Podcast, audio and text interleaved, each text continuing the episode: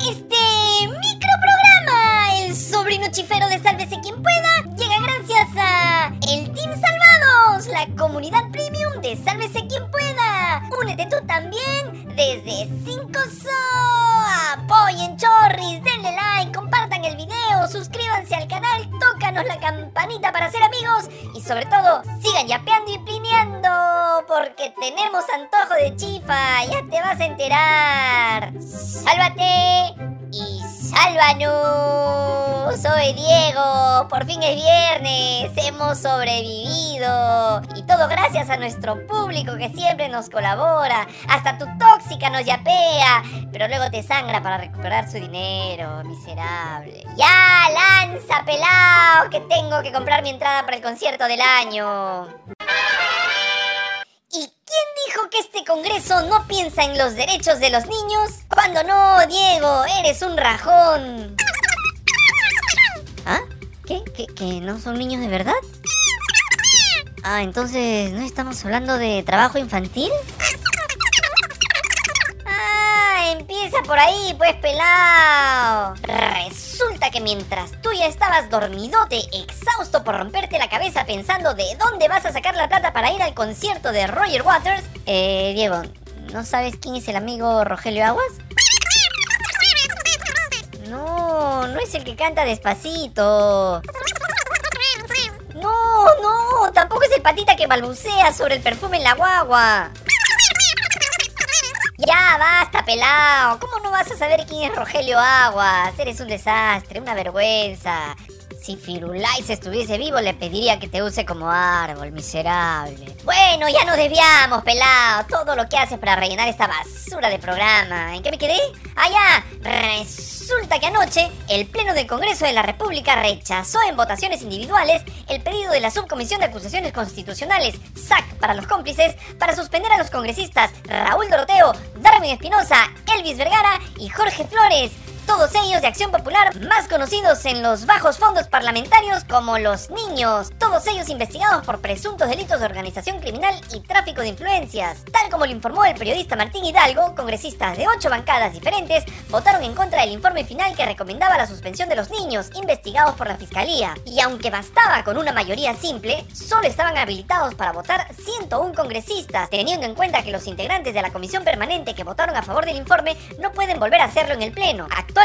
Los niños son investigados por la Fiscalía en el marco del caso Puente Tarata 3, en el que está involucrada la supuesta organización criminal presuntamente liderada por el expresidente Pedro Castillo y su exministro, el prófugo Juan Silva. De esta manera, el pedido de acusación constitucional contra los congresistas Doroteo, Espinosa, Vergara y Flores fue enviada al archivo en un nuevo blindaje por parte de los congresistas, acostumbrados como siempre a cuidarse las espaldas.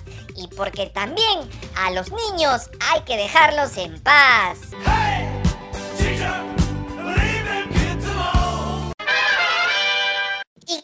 pasó en el Congreso? Pues resulta que el Pleno dejó en suspenso la votación de la llamada Ley Mordaza, ese adefesio de proyecto que busca aumentar la pena a cuatro años de cárcel para el delito de difamación agravada y que, como ya te hemos contado en este programa que se parece mucho a esa norma, no sirve para nada y es un claro ataque contra la prensa que investiga este parlamento que también es un mamarracho. El congresista de Perú Libre, Segundo Montalvo, el chistoso creador del proyecto, defendió a su criatura asegurando que de ninguna manera se pretende afectar la libertad de Su colega, también de Perú Libre, Yanet Rivas, acusó a parte de la prensa peruana de ser responsable de la crisis política que vive el país por haber sembrado odio, división, discriminación entre peruanos. Eh, ¿no sabes quién es Yanet Rivas? Pues es una de las congresistas que votó en abstención la primera vez que el Pleno blindó al entonces congresista Freddy Díaz, acusado de violar a una de sus trabajadoras en su despacho. En fin, el debate del proyecto pasó a un cuarto intermedio y se retomará en los próximos días. Por cierto, ¿ves estos códigos? Colabóranos, varón, colabóranos, varona. Este mamotreto de programa que te informa, te divierte y te inflama el hígado necesita de tu ayuda. Diego tiene hambre, yapea, plinea, miserable. Sigamos con la información. ¡Lanza, pelao! Y poco a poco se va confirmando que la elección de Josué Gutiérrez Pompinchú para los amigos como defensor del pueblo es parte del plan del actual Congreso que quiere seguir tomando por asalto a las instituciones del Estado. Al parecer incluso con el aval del actual gobierno, tal como te vas a enterar ahora mismo.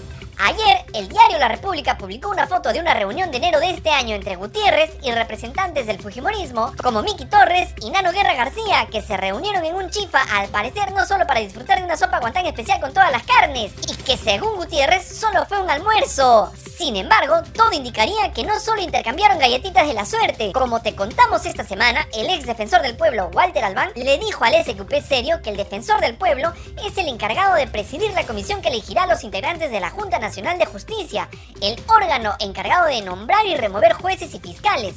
Además, como lo menciona el periodista de la República, Diego Quispe, esta misma comisión la integra también un representante del Tribunal Constitucional. El propósito del Fujimorismo sería elegir a la ex ministra de Justicia, Delia Muñoz, como integrante del TC, en reemplazo de Augusto Ferrero, quien tiene el mandato vencido desde marzo. Según las fuentes de la República, el Fujimorismo también estaría buscando presidir la próxima mesa directiva del Congreso. Y adivina qué bancada le daría la mano, pues nada menos que Perú Libre, que de alguna manera le tiene que devolver el favor al Fujimorismo que votó en bloque para elegir a Gutiérrez, ex abogado de Vladimir Cerrón, como defensor del pueblo. Y te estarás preguntando por qué el Fujimorismo y el Cerronismo estarían tan unidos en el objetivo de tomar la Junta Nacional de Justicia y el Tribunal Constitucional. Pues no es tan difícil de adivinar, mi querido chanchito. Recuerda que tanto Keiko Fujimori como Vladimir Cerrón están procesados por diversos delitos y sus casos llegarán a manos de jueces. ¿Quién elige y retira jueces? ¡Bingo! La Junta Nacional de Justicia. Y si no les va bien en el Poder Judicial, ¿a dónde pueden acudir? Exacto, al Tribunal Constitucional. Cartón lleno. Pero no solo es el fujicerronismo. Otras bancadas también estarían interesadas en el futuro de la Junta Nacional de Justicia. Ayer, el Pleno rechazó por 82 votos los pedidos para reconsiderar la votación que terminó por elegir a Gutiérrez como defensor del pueblo. O sea, la elección de Pompinchú quedó oleada y sacramentada. Pero ¿te acuerdas que al inicio de esta nota te contamos que todas estas movidas tendrían el aval del Ejecutivo? Pues resulta que ayer el presidente Alberto Tarola, presidente del Consejo de Ministros, no te emociones, reptilio, le dio su bendición a la elección de Gutiérrez como defensor del pueblo. Escucha lo que dijo y luego te metes valeriana de frente a la vena pero ayer el Congreso de la República ha manifestado una voluntad política. La votación es una votación bastante amplia y no tenemos que reconocer sino la elección del señor Gutiérrez en este cargo. Esperemos, estamos seguros que va a estar a la altura de esta alta responsabilidad. ¡Ah, su! Ya si Pompinchú estará a la altura, entonces Diego ahora mismo corta con su ex que solo regresa con él cada fin de mes. ¡Qué desastre! Los desprecio los cuatro, miserables. En fin, todo esto no hace sino demostrar que poco a poco se va cerrando el círculo del plan para seguir tomando las instituciones del Estado, ahora incluso con la venia del actual gobierno. Ya hablando de Alberto Tarola, ayer el presidente de la PCM volvió a mentir. ¡Qué novedad! Cuando le preguntaron su opinión sobre las conclusiones del relator de la ONU que visitó el Perú para indagar sobre los asesinatos a civiles que protestaban contra el gobierno de Dina Boluarte, el premier dijo que Clement Boulet había dicho todo en condicional. Eh, y estamos esperando el informe. Lo que usted menciona son los primeros comentarios que he hecho todos en condicional, ciertamente, porque un organismo de relatoría de las Naciones Unidas lo que pide son recomendaciones para mejorar las políticas públicas. Ya sabemos que no tiene sangre en la cara, mi querido Carededo, pero ¿es necesario que mientas? Pues parece que sí, en vista del futuro judicial que te espera. La página oficial de las Naciones Unidas del Alto Comisionado para los Derechos Humanos publicó lo dicho por su representante, quien en su visita al Perú pidió rendición de cuentas y reforma política para superar la crisis. En la nota publicada en la web oficial de Naciones Unidas, citan al relator de la ONU cuando dijo, el uso excesivo y desproporcionado de la fuerza llevó a la muerte y lesiones de manifestantes y transeúntes durante las protestas que comenzaron en diciembre de 2022. Y agrega, para resolver la crisis actual, el gobierno debe acercarse a las víctimas de las recientes protestas y reconocer su sufrimiento. Tiene la obligación de garantizar que los responsables de violaciones de derechos humanos durante las protestas rindan cuentas de manera efectiva. ¿Dónde está el condicional? No existe. El relator de la ONU nunca utilizó el condicional para hablar del uso excesivo de la fuerza y la violación de derechos humanos que se produjeron en nuestro país. Algún día, Carededo, algún día. Y siguiendo el ejemplo de su jefecito, la ministra de Salud, Rosa Gutiérrez, también eligió el camino de la mentira y dijo que resolverá el problema del dengue en 15 días. Sí, eso dijo. No descansaremos ningún minuto, ningún segundo para poder tenerte mejor. Le estamos haciendo frente al dengue y en 15 días te prometo que vamos a tener que resolver esto. No, otra vez mintiendo, tía. Lo tuyo ya es preocupante. Primero, quisiste sorprendernos diciendo que la muerte de Víctor Santisteban se había producido por el impacto de una piedra, lo cual es más falso que un eres el único que le dice su tóxica a Diego.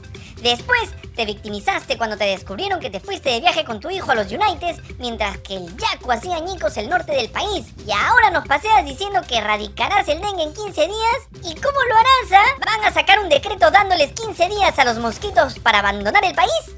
¿Los van a declarar insectos no gratos o van a sacar a la policía para que los hacen? Son un desastre. Esta situación ya lo sobrepasó hace rato. ¿Y saben por qué? Pues porque según el Centro Nacional de Epidemiología, Prevención y Control de Enfermedades del MINSA, hasta el 17 de mayo habían 85.028 casos y 96 muertes a nivel nacional por dengue, siendo Piura e Ica las regiones más afectadas. Y por si fuera poco, en ambas regiones los centros de salud han colapsado y tal como pasó en la pandemia, hace falta personal médico que sepa cómo tratar esta enfermedad viral. Pero bueno, sigan creyendo que lo solucionarán en 15 días. Los desprecio. ¡Listo! ¡Nos vamos! Si te gustó este noticiero que solo confabula y siembra intrigas, dale like, comparte el video, suscríbete al canal, tócanos la campanita y sobre todo, sigue yapeando y plineando, porque Digo quiere conocer el lado oscuro de la luna. ¡Ya, pelao! ¡Llévate esta basura de programa! Eres un ladrillo en la pared, miserable.